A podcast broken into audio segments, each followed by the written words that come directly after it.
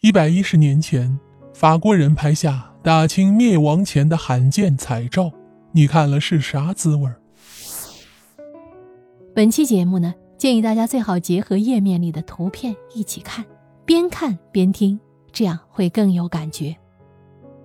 古代没有相机，厚重的历史只能靠文字和寥寥的书画展现出来，能留下照片的封建王朝也只有距我们最近的清代了。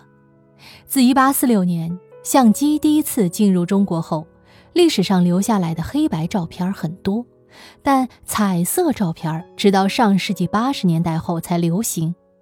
清代之所以能留下罕见的彩照，源自一位有梦想的法国人，他叫卡恩。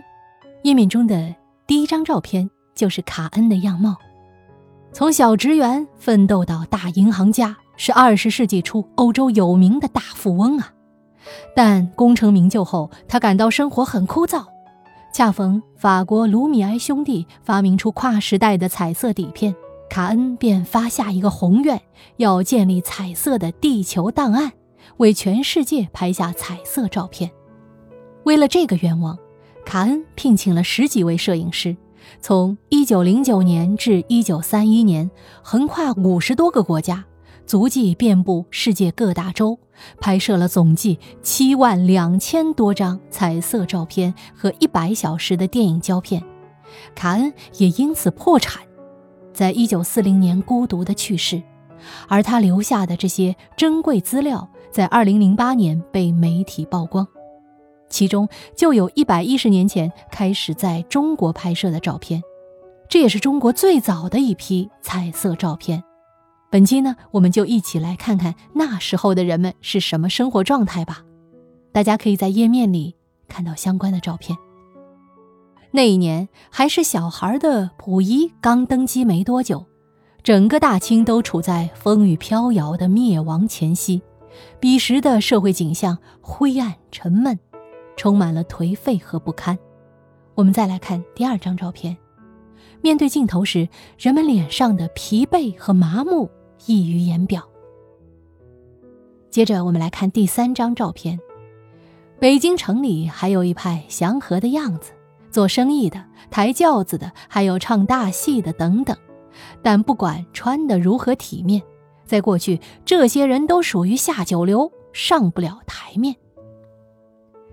而城外则又是另一番景象。下面是第四张照片。大多数讨生活的人都十分消瘦，看着弱不禁风。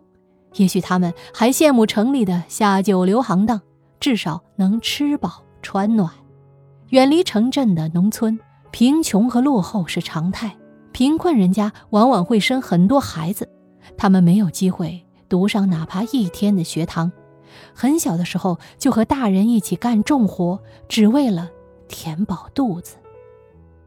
我们再来看第五张照片，这张照片里是一户还算富有的家庭，母亲腼腆的面对镜头，可爱的小孩嬉笑着望着摄影师，难得的童趣照片。好，我们接下来看第六张照片，可能要隆重的拍一张全家福，这个大户人家都着装正式站成一排，浓妆不适合现代审美。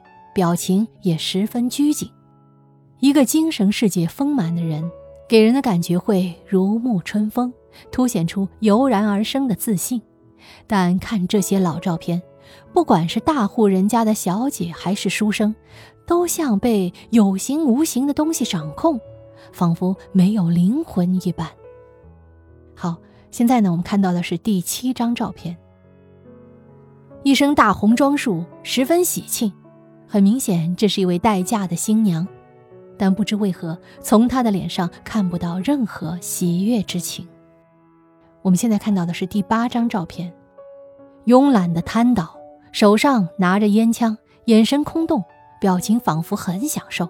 这是晚清时期最常见的景象，也是最为不堪回首的记忆。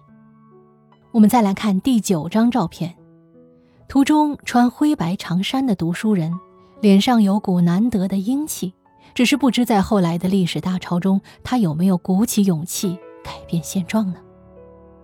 我们再来看第十张照片，这张是古代典型的三寸金莲。卡恩留下的这些照片，可以说是一笔宝贵的历史财富，让我们直观地了解到晚清时期人们的生活样貌。仅仅一百多年过去，整个社会已经发生了翻天覆地的变化。